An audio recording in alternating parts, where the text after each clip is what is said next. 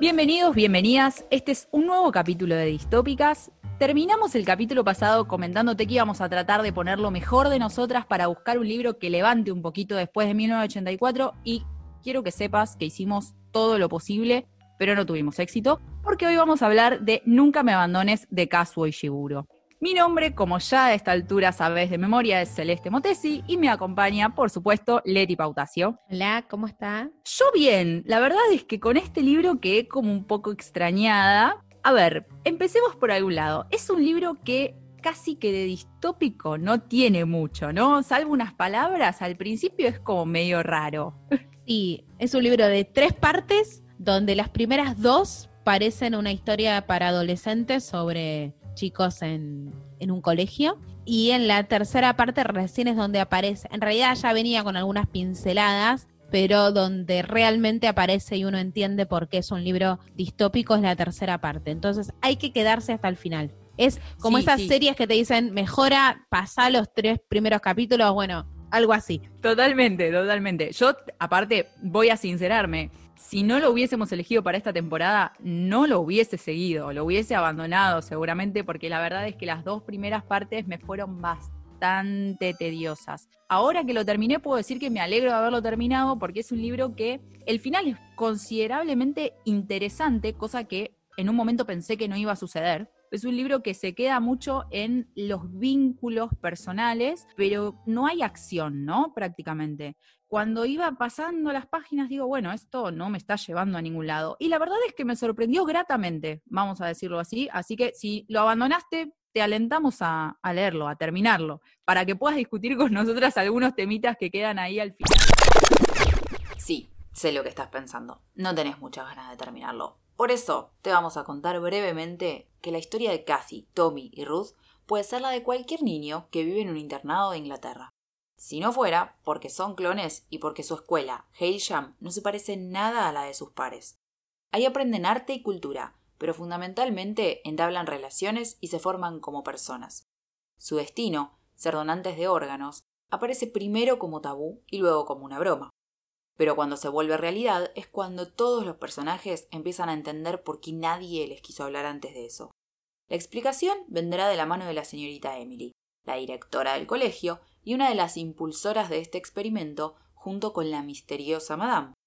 En esta historia, acompañamos a Kathy, Tommy y Ruth en un viaje personal y a través de Inglaterra, en el que se ponen en juego las expectativas, los sueños y un mundo que descubrió la cura para el cáncer a costa de personas que viven y sufren por la salud de todos. Mientras tanto, la sociedad mira para otro lado.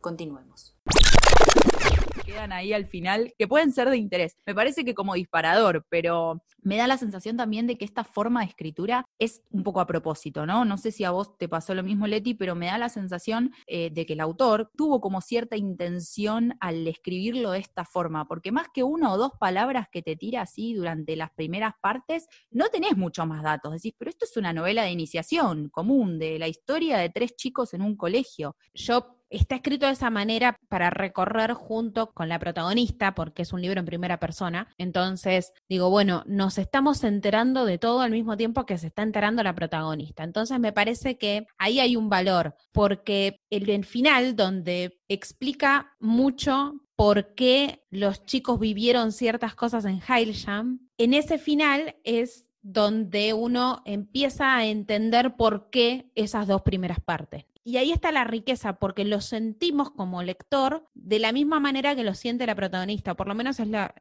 sensación que tuve yo, ¿no? Y si queríamos levantar el libro, bueno, te decimos, el final hay que leerlo porque es, es revelador, es muy interesante, pero no vas a levantar porque es un final como nos gusta a nosotras, donde las cosas no terminan como uno quisiera. Es un final de resignación, uno más. Uno más, sí. Este libro fue publicado en 2005 y vamos a destacarlo porque lo merece. Es el único autor de esta temporada que ha sido galardonado con el Premio Nobel de Literatura en 2017. Lo que sí, como decía antes, nos deja algunos temitas interesantes. El primero, que es el que lo hace distópico y por eso vamos a empezar por ahí, vamos a empezar de atrás para adelante, digamos, es el tema de los clones, ¿no? Y el tema de el costo del avance científico. Me pareció hasta jugado, porque creo que se lo puede aplicar a un montón de otras cosas. En este caso hablamos de clones, pero siempre es una pregunta incómoda en pos de que la ciencia avance y tenga desarrollos que mejoren la vida de las personas, ¿qué es lo que sufre en el medio, no? Hay toda una cantidad de dilema moral y ético que aparece ahí al final y justamente es lo que decíamos que explica un poco lo que sucede en Heilsham o el porqué de Heilsham, ¿no? Todo se reduce a por qué Heilsham, por qué ese colegio, que era único en, en, en realidad había dos o tres colegios similares, pero era dentro de, de los colegios donde iban estos clones, era especial. ¿Y por qué era especial? Por cómo se los educaba, por cómo se los trataba, porque la teoría que tenían estas personas que manejaban Heilsham y que nos enteramos al final era que había que, protegerlos de su destino, que era ser donantes de órganos. Habría que, que tratarlos como si fueran unas personas normales y fundamentalmente había que demostrar que tenían alma, porque la sociedad da un paso al costado trata de, no ver lo que está realmente sucediendo, de dónde salen esos órganos que ayudan a las personas, nada, que están que estaban pasando por una enfermedad y necesitaban un trasplante. Entonces, me parece interesante porque en esa idea que puede parecer muy, muy lógica o muy bien intencionada, en realidad, creo que quizás terminan produciendo el efecto contrario muchas veces, ¿no? Porque el tema de las donaciones como decías vos, no está hablado en el libro, pero porque tampoco lo hablan los propios personajes. Y nosotros estamos viendo el, libro a través de los ojos de esos personajes. Ellos saben un poco cuál va a ser su destino, pero lo esconden, no lo aceptan tal cual, no lo terminan de entender muy bien. Es como que se van un poco dando cuenta a medida que va pasando. Y también pasa lo mismo al final, porque Tommy le dice a, a Kath, que es nuestra protagonista, Tommy le dice, vos no lo entendés porque no sos donante. Y es como esta sensación de no entender qué se está viviendo hasta no pasar por esa situación.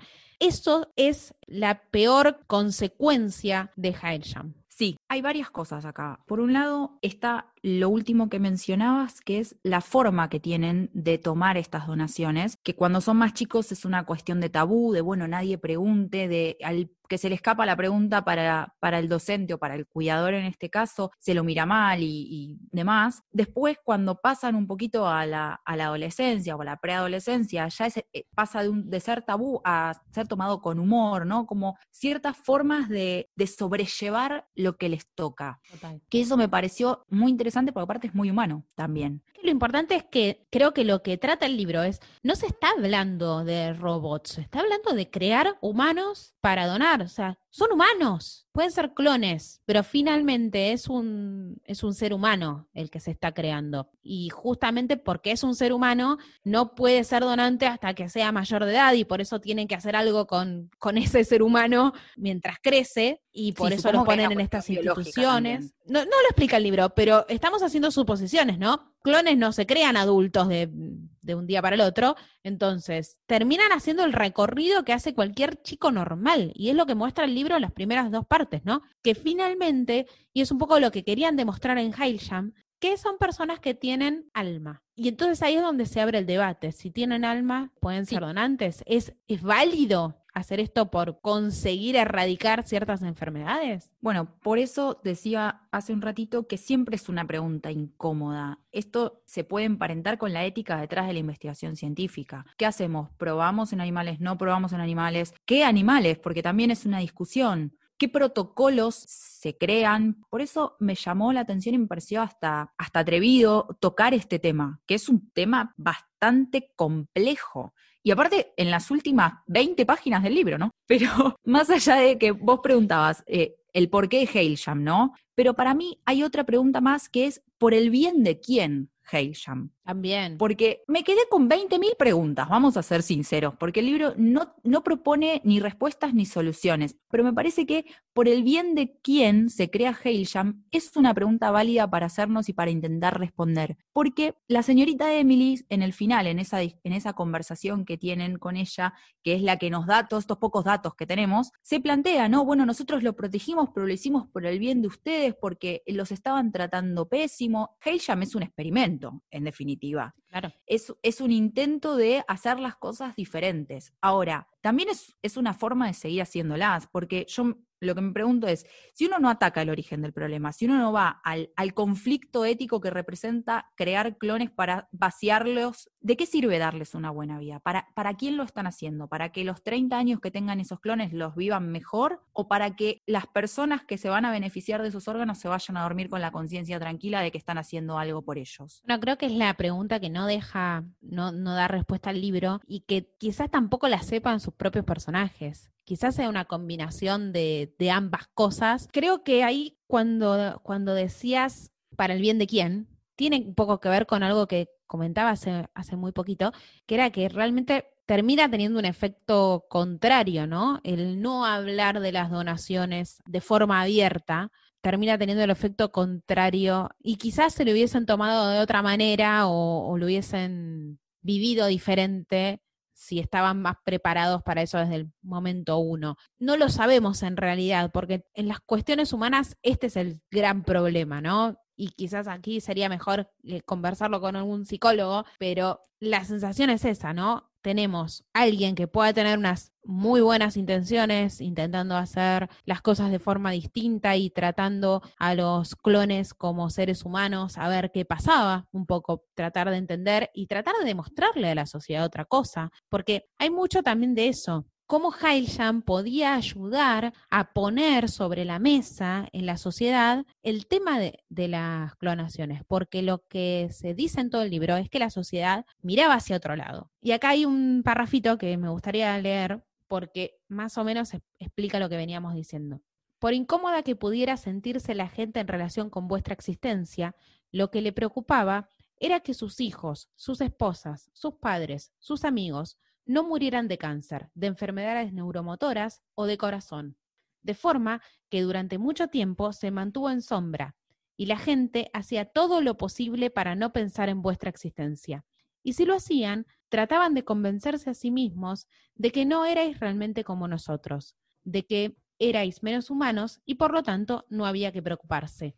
Mucho de lo que hacía Heishlam era tratar de buscar formas y por eso la galería y por eso las pinturas que le hacían hacer a los, a los chicos y la formación en artística, era tratar de demostrar que tenían algo más allá de, de ese cuerpo que iba a ser desmembrado en el futuro para utilizar los órganos. Ahí había un, obviamente una, una idea bastante interesante y bastante positiva. El tema fundamental que hay que atacar es ese, ¿no? ¿Es válido hacer clones? criar por X cantidad de tiempo a los chicos para después quitarle los órganos hasta que mueren y seguir quitándole los órganos. Bueno, ese tema fundamental un poco lo querían poner sobre la mesa, pero medio tímidamente también. Sí, pensaba en el párrafo que, eh, que elegiste y mm, justo antes también menciona que estos avances se dieron después de la guerra en los 50 y que como que sucedieron muy rápidamente, ¿no? Entonces cuando la gente empezó un poco a tomar conciencia de lo que sucedía, ya estaba en marcha y decidieron tomar la postura que nos decía las líneas que creías recién. Esto de mirar para otro lado, de tratar de, que, bueno, esto no pasa, o de encontrar argumentos por los cuales no era tan importante lo que estaba sucediendo. No tienen alma. Entonces, listo, se, se les puede hacer esto porque carecen de alma, algo que ya vimos en la historia también, ¿no? Ahora, también pienso en que la postura de la señorita Emily puede ser tranquilamente como una sensación de, bueno, esto es lo mejor que podemos hacer, ¿no? De para atrás no podemos volver porque ya la gente se cura de cáncer y se cura de todas las enfermedades que les da la posibilidad de curarse el trasplante de órganos, entonces para atrás no podemos volver, porque esto deshacerse no se puede deshacer. Si yo ya tuve este beneficio, no va a ser tan fácil que diga, bueno, a Derechos de mañana, adquiridos. Me, exactamente, me vuelvo a morir de cáncer. Es un poco difícil. Entonces. Volverte a morir por empezar es medio difícil. bueno, tengo la posibilidad nuevamente. Me da la sensación de que Emily un poco tiene esta postura de lo mejor que podíamos hacer era darles una vida, por más corta y limitada que sea. Y me parece, porque aparte ella después lo dice y me, también me llamó la atención diciendo, bueno, ustedes se criaron pensando que son niños normales, entre comillas, por supuesto, entonces nuestro trabajo estuvo bien hecho. Y yo pienso, que ver, porque nosotros todos los recuerdos de Katy son de clases comunes, de geografía y de cuestiones en el patio, de vínculos con compañeros y de los intercambios, pero no mucho más. Ahora, lo que a mí me llama la atención es que ellos siempre te dicen, nosotros lo sabíamos, sabíamos más o menos de qué iba la cosa, pero no podemos situar el momento en donde nos lo enseñaron eso por un lado. Y por otro lado, tienen una actitud muy pasiva al respecto de lo que les sucede. Tommy y Kath en un momento dicen, bueno, tenemos que averiguar qué es lo que hace Madame con nuestras pinturas y vos decís, ah, se viene, se viene, ahora sí vamos a averiguar qué pasa y se queda ahí. Y después se sientan con, con Madame y con la señorita Emily y les cuentan todo esto y la actitud es, bueno, pero fuimos creados para esto, entonces vamos a seguir acá. Entonces, me da la sensación de que nosotros no nos lo enteramos, también porque hay una especie de bloqueo, ¿no? De parte de Kath, de recordar ciertos aspectos de su infancia, pero no todos, porque me es muy difícil entender que toda esta aceptación que tienen del futuro y aparte que les representa una responsabilidad, ellos se sienten que fallaron si completan antes de tiempo, es decir, si fallan las donaciones o terminan de donar muy temprano o caen en coma muy pronto. Entonces, tienen un sentido de la responsabilidad de su rol que no lo vemos reflejado en las dos primeras partes de, donde nos cuentan toda la historia en el colegio. Sí, bueno, está claro que más allá de, que en Hirschham intentaran protegerlo, se habló del tema en algún momento o alguien les dijo o entendieron de alguna manera. El hecho de la pasividad de los personajes lo hemos visto en otras obras distópicas y a mí no me parece, no me choca tanto porque porque la pasividad explica muchas cosas que nos han pasado en la historia, ¿no? La pasividad de las sociedades. Entonces, me parece incluso más humano que el revolucionario. A veces el revolucionario justamente y es único. Entonces, no me, no me choca tanto pensar que los chicos tuviesen alguna un interrogante, pero no hicieran nada para, para poder solucionarlo en ese momento. Me parece que eso habla más de un problema general del ser humano que que es más conformista. Por el otro lado, es verdad que entre el capítulo 2, digamos, en la, en la parte 2, no capítulo, en la parte 2 a la parte 3, es verdad que hay como un salto, ¿no? De no me importa nada, no, ni siquiera estoy consciente de lo que soy a, bueno, soy donante, pero me parece que se explica en algún punto por no tomar conciencia hasta que no te pasa. Cuando entramos a la parte 3, estamos hablando de una CAD que ya es cuidadora, o sea, que ella se encarga de, acompañar a los donantes en todo el proceso, entonces también empieza a ser más consciente de qué es lo que está sucediendo ahí. Tenemos a Ruth y a Tommy, los otros dos personajes, siendo donantes ya, entonces también empiezan a transitar todo ese camino. Obviamente que la visión y la forma de, de acercarse a ese hecho iba a ser completamente distinta a la de los colegios. ¿Cuándo tuvieron la revelación? Bueno, no sé, pero me da la sensación de que no fue mucho antes de, empezar a donar. Da la sensación en todo el libro que mucha de esta sobreprotección que se dio en Highram hizo también oscurecer este destino que les tocaba. Sí, yo no hablo de una, digamos, no hablo de la pasividad en términos de que hagan la revolución, ¿no? No pido tanto. Pero patea un tacho de basura, no sé, eso es la sensación que a mí me da. Tommy grita, bueno, bueno bien. Tommy grita. Tommy trata que es un rasgo bastante humano, el de alguna forma te tenés que descargar. Es gente que no explota en general, no solo en este libro, eh, digamos, hemos, ya lo hemos tocado en otros capítulos de la temporada, pero no explotan. Kathy lo acepta. Quizás es como vos decís, lo acepta porque ella todavía no es donante, entonces su rol está en otro lado. Quizás no lo entienda por eso, es verdad. Y si nos ponemos a pensar también, si hacemos un paralelismo entre ser donante en este libro con acercarse a la muerte en la vida, uno siempre piensa que tiene tiempo. Entonces, si lo pensamos desde ese lado, también es bastante humano el agarrar y decir, bueno, total, porque de hecho ellos sabían que iban a ser donantes, pero planes en el secundario. Y en parte los rumores de, de, los aplazamientos que podían tener los alumnos de Hailsham viene un poco también a esto, ¿no? Digo, ¿qué vas a hacer con tres años de tu vida de aplazamiento para ser donante? Bueno, es comprar tiempo. Es en algún punto los pequeños sueños. A mí me, me quedó un poco el sueño de Ruth, ¿no? Trabajar en una oficina bueno, en tres años quizás podría haber trabajado en una oficina, ¿no? Si conseguía un aplazamiento, si esos aplazamientos existiesen, porque la verdad es que no existen, pero son chicos que tienen sueños, son chicos que estaban buscando de alguna manera completar esos pequeños sueños. Ya sabían que no iban a tener una vida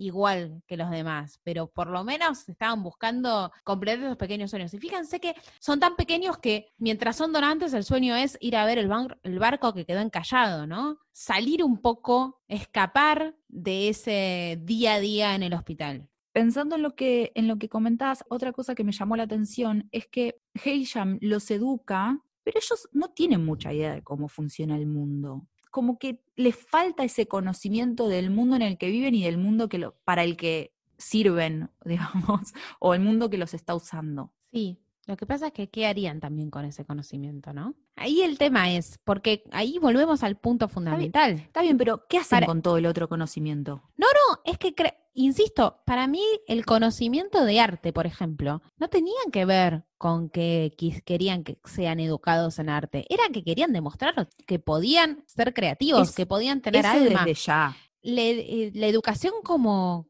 como educación en sí, de cómo funciona el mundo, de cómo relacionarse, no tenía mucho sentido para el propósito que tenían que cumplir. Y ahí vamos un poco, a mí me recuerda otra vez a un mundo feliz. Tenemos ciertas personas con cierto propósito a la que hay cierta información que no se accede, porque no tiene sentido que lo hagan. No, no se habla tanto en el libro de esta parte, pero un poco de las dudas que aparecen cuando terminás de leer el libro, y si te querés hacer un par de preguntas, es esa que la estabas planteando recién vos. Bueno, y tiene un sentido, o sea, ¿para qué? ¿Qué podrían haber hecho con eso? Otra vez, como todo el resto de los libros que hemos leído, funcionan para pensar nuestros presentes, ¿no? Y para pensar nuestra propia vida. Esto, si nosotros supiésemos que este va a ser nuestro destino y que está cada vez más cerca, ¿qué haríamos? ¿Cómo lo haríamos? ¿Haríamos algo? ¿Seguiríamos exactamente igual hasta que ese destino llegue de forma inexorable? Es una buena pregunta. La otra pregunta me parece qué rol tiene la sociedad para aceptar que ciertas cosas sigan pasando, ¿no? ¿Cómo nos manejamos nosotros frente a los temas del mundo? Me parece que acá, en este libro, está, está hablando de eso, está hablando de cómo las, las sociedades dan vuelta a la cabeza, miran para otro lado, están pasando cosas que las sabemos. Las sabemos así como los chicos de Heilsham sabían que iban a terminar siendo donantes, pero se mira para otro lado todo el tiempo. Entonces me parece que este libro habla un poco de eso, habla mucho al final de ese tema y la parte distópica de los clones en realidad trata de, este tema más general.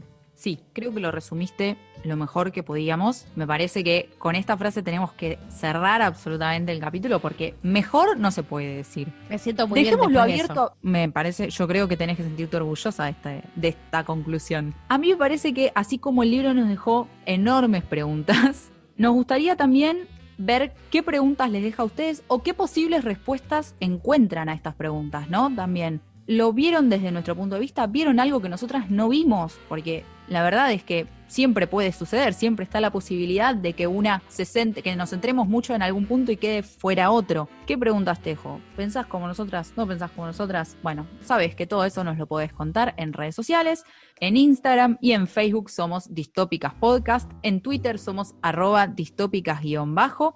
También nos puedes escribir a nosotras de forma particular. Mi Twitter es arroba María Celeste con dos E al final y el tuyo, Lete, Leti. Arroba Leti.